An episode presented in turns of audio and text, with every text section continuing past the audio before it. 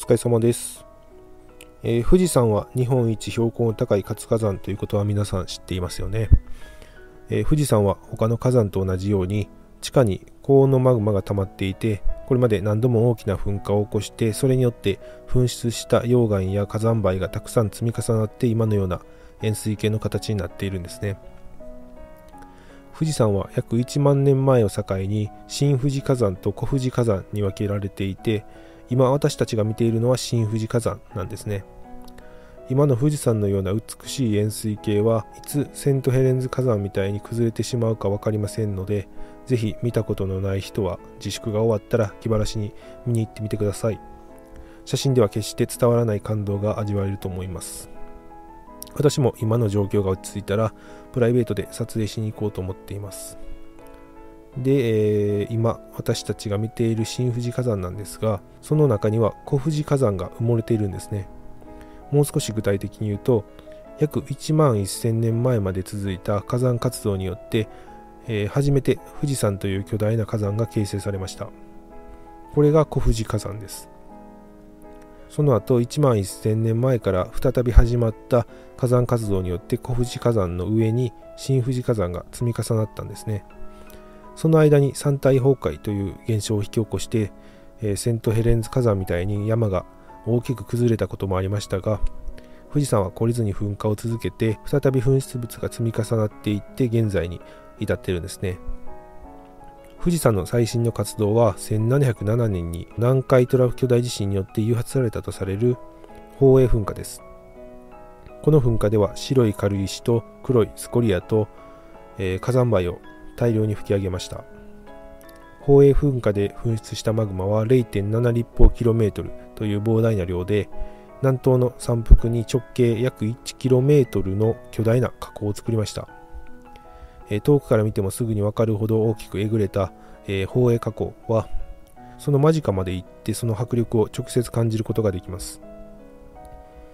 2013年に富士山は世界文化遺産に登録されて毎年たくさんの人が富士山を訪れています。でもその一方で富士山の地下にはマグマが大量に溜まっていていつ噴火を起こしてもおかしくないんです。東日本大震災以降に富士山の火山活動も活発になっていてしかも富士山のマグマだまりのすぐ真上でも大きな地震が発生して、えー、国民が東北の被害に圧倒されている中で火山学者たちは富士山が噴火するんじゃないかと肝を冷やしていたんですね。またその前の2009年には富士山が1年あたり2センチメートルも、えー、伸長したことが観測されていたんです。これは簡単に言うと、え、地下のマグマが増加したということで火山学者によると東京ドーム8杯分の量のマグマが増加したのに、え、相当すると言います。気象庁などでは、え富士山は日本で最も観測網が充実していて24時間体制で厳重な監視を行っているので突然噴火を起こすことはないと言われていますけど突然起きた地震によって誘発されると何の前触れもなく大噴火を起こすということも考えられるんですね。しかも地震によって山体崩壊も起きる可能性があります。富士山は2900年前に山体崩壊を引き起こしたことがあるんですけどその時の山体崩壊は富士山のすぐ近くで発生したえ直下地震によって誘発されたと考えられているんです。その地震が富士山の南西にある富士川河口断層帯という活断層が引き起こしたマグニチュード7クラスと推定される直下地震なんですね。この時の強烈な揺れによって富士山が大きく崩れてしまったんですね、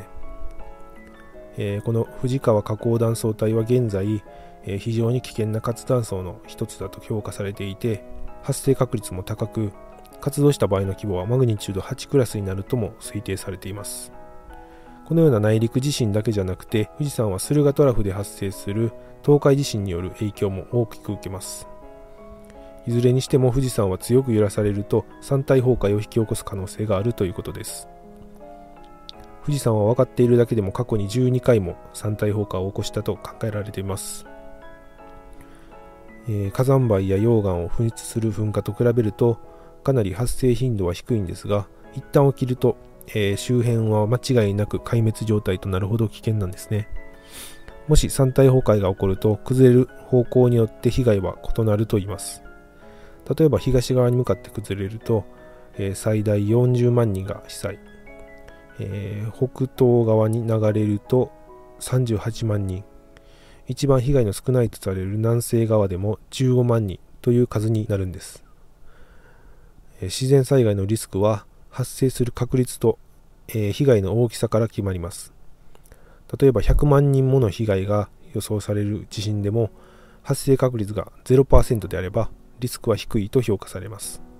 反対に最大でも、え、数十人の被害しか予想されていないものでも発生確率が90%となるとリスクは高くなります。このような発生確率と被害の大きさを天秤にかけてみると富士山の山体崩壊は南海トラフ巨大地震と同じくらいのリスクがある自然現象であると言えるんですね。南海トラフ巨大地震は100年程度というかなり短いスパンで繰り返し起きていてさらにその被害も国難と言われるほど大きいですが富士山の山体崩壊はその数十倍も発生頻度が少ない現象なのにもかかわらずリスクは同じだということは南海トラフ巨大地震をはるかに上回る規模の被害が生じる可能性が高いということを意味していますよね。しかも極めて稀な現象だからといって決して安心はできません。というのも私たちはすでに、えー、1000年に一度と言われる極めて稀な自然現象を経験しているからです。南海トラフ巨大地震も2000年に1回の頻度で最大級の地震が発生していることが分かっていますが国ではそれを極めて稀な現象だと言って想定から外しています。これを知っている人はあんまりいないんじゃないかと思いますね、えー、実は南海トラフ沿いで起きた地震は、えー、3つの種類があると考えられているんです。一つは繰り返し起こる通常の活動、えー、つまり、えー、昭和南海地震や安政東海地震というようなマグニチュード8クラスの単独で起こる地震です。2つ目が宝永地震のような、えー、てが連動してマグニチュード9クラスになるものでこれは3回に1回の頻度で発生していると考えられています。そして3つ目が先ほど言いました2000年に一度の頻度で起こる最大級の地震です。えー、規模はどれほどなのかは分かりませんがもし日向灘や琉球海溝の一部まで連動していたとするとマグニチュード9.5もありえるんじゃないでしょうか。政府が想定している最悪のケースというのがこの2つ目の3回に1回の頻度で起こる3連動タイプの巨大地震なんですね。津波は最も高いところで最大34メートルが想定されているんですけど実はこの34メートルをはるかに超える津波の痕跡がえ私の住む高知県で見つかっているんです。そしてこの津波を引き起こした地震は2000年前に発生していることが分かったんですね。例えば、えー、歴史地震としては最大規模とされている、えー、1707年の宝永地震の津波堆積物は30センチの厚さなんですが2000年前の堆積物は、えー、なんと70センチもあったんですね堆積物が倍になったからといって津波が単純に倍の高さになるわけではありません。